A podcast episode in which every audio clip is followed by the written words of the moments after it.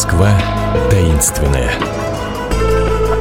На радио «Комсомольская правда». Здравствуйте, друзья! Это «Москва таинственная». У микрофона Наталья Андреасин. И на нашу очередную прогулку мы отправляемся с экскурсоводом Викторией Шиногиной. Здравствуйте. Добрый день. Что выберем сегодня? Давайте итальянских архитекторов – вот интересно, правда, да? Что конечно, вы... конечно, особенно, конечно. Ос- особенно на фоне разговоров об импортозамещении. Это вот сейчас импортозамещение, а тогда никто об импортозамещении не думал и приглашали, приглашали. Да, приглашали, приглашали. Причем а, по летописным документам в Москве работали 10 архитекторов. Но, э, Итальянских все. Да, да, да, да. Это конец 70-е годы 15-го столетия и буквально до 40-х годов 16-го столетия. И один из первых архитекторов, который приезжает в составе дипломатической миссии. Тогда уже был подготовлен вопрос о женитьбе великого московского князя Ивана III и племянницы последнего византийского императора, которая в это время будет проживать в Италии со своим братом. Это Софья Зои, да, как правильное ее имя было, Софья Палеолог. И действительно этот вопрос был подготовлен, и практически в это время начинают приезжать итальянцы на строительство. И вот в Москве, забегая, забегая вперед, это все те здания, соборы, храмы, очень известные, к которым мы с вами привыкли. Если мы с вами берем конец 14 столетия и первые десятилетия уже следующего века, у нас с вами будет несколько соборов Московского Кремля, те, которые сохранились. Это Успенский собор Московского Кремля, Аристотель Фераванти.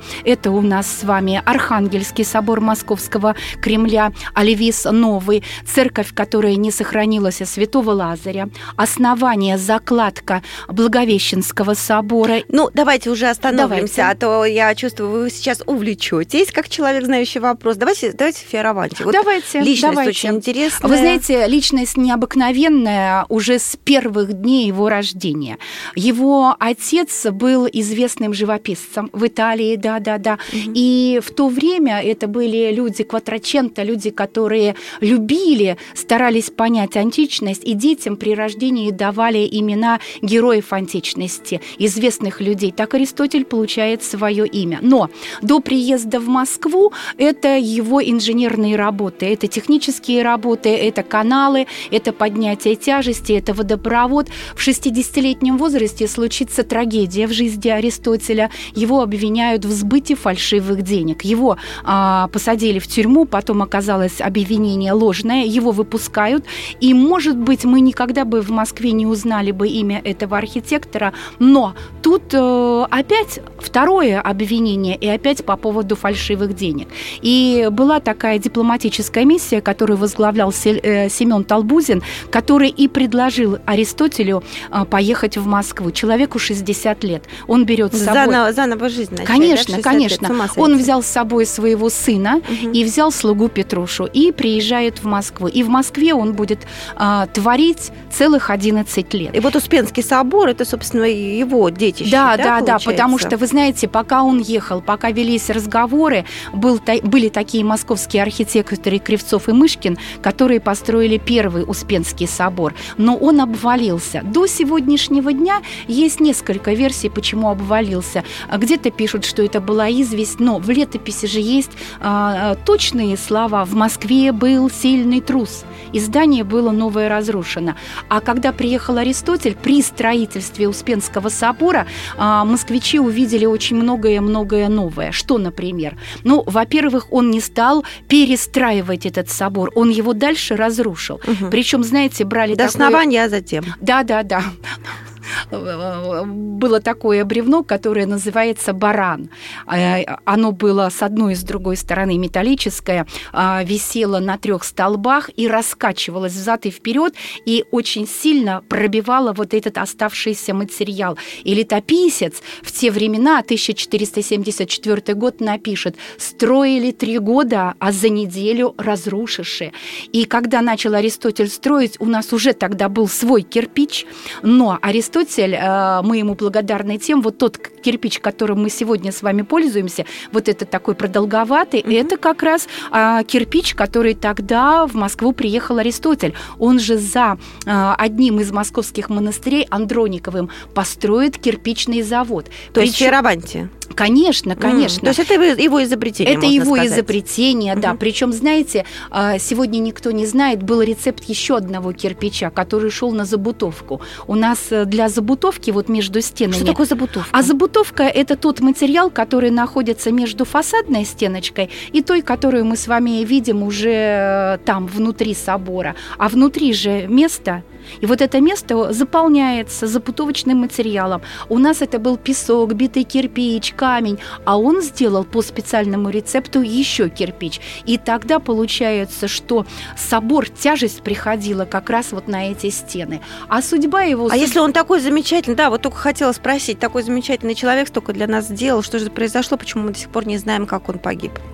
Потому что в летописи нет сло- э, информации. Но это правда, что царь его арестовал? Вы знаете, что дело в том, что где-то через 9 лет проживания э, очень интересного, как он писал, причем Аристотель Ферраванти доехал до Соловецких островов.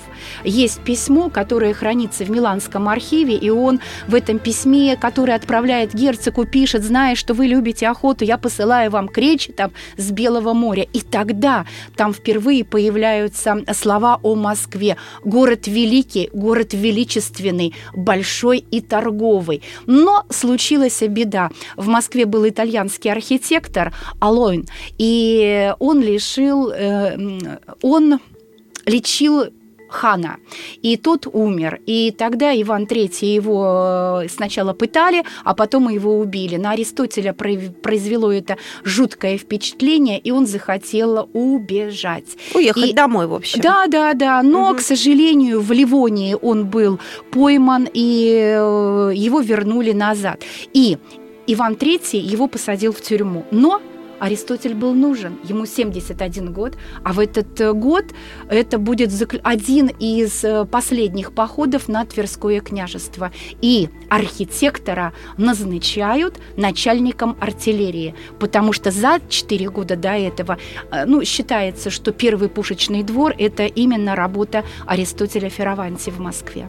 Даже вот так вот да, еще. Да, да, да. Но, Но поскольку зна... у нас, знаете, так получается, что время-то у нас ограничено, а э, поскольку мы начали говорить о Фейерабанте, мне кажется, что у нас только на него время и останется. Тут что еще нужно упомянуть, наверное, что он не только как архитектор прославился, но еще и в походах участвовал, да, военных. Да, да, да, да, потому что То есть такой он у себя на родине да, человек. и колокола отливал, и занимался как раз пушечным делом. И вот считается, что это было в Москве сделано именно им. Да-да-да, но я имею в виду, что он ходил на Новгород в составе войска Ивана Третьего. Да, да, начальником артиллерии. Да. Причем, знаете, в Болонье, где он родился, в архиве есть документ, через год, видно, после смерти Фераванти. Это был нотариальный акт, в котором написано, что дети от первого и от второго брака э, судились за наследство отца. И так до что, чего досудились? Ну, э, я точно не знаю, потому что как бы приводится только вот эта вот информация. Наверное, э, были поделены э, то, что он отправлял, то, что было тогда в Болонье. Ну, в общем, самое главное наследие-то оно осталось у нас, как у нас, я понимаю, да, да? Да, да, А вы знаете, от многих архитекторов, вот, например, Жилярди, да, в 11-летнем возрасте приехал в Москву, будет жить в России до 47-летнего возраста, а последние 13 лет в Швейцарии, опять-таки, ни одного а, сколько бы значимого произведения да, нету, да? Да, да. Только, Все только осталось в Москве у нас. Самое главное, можете назвать, потому что вот приехал человек, и вот москвичу куда сводить своего гостя? Пока вот это вот а Вы сам знаете, Жилярди. что э, сам Жилярди – это центр нашего города. Во-первых, перестроенное здание университета – это барельефы «Девять мус», это опекунский совет. Что такое барельеф «Девять мус»? А вы знаете, на здании университета под фронтоном находится очень красивый барельеф, где изображены девять мус. А, это был рисунок, но уже работа архи... Э, скульптора Виталий. Или, например, солянка, опекунский совет посмотреть. Необыкновенной красоты здания. Но самое лучшее, никто не знает, это усадьба на высокой горе, куда можно пойти с нашей экскурсией, например, и самим зайти. А с нашей экскурсией это имеется в виду экскурсионный проект «Москва шаг за шагом».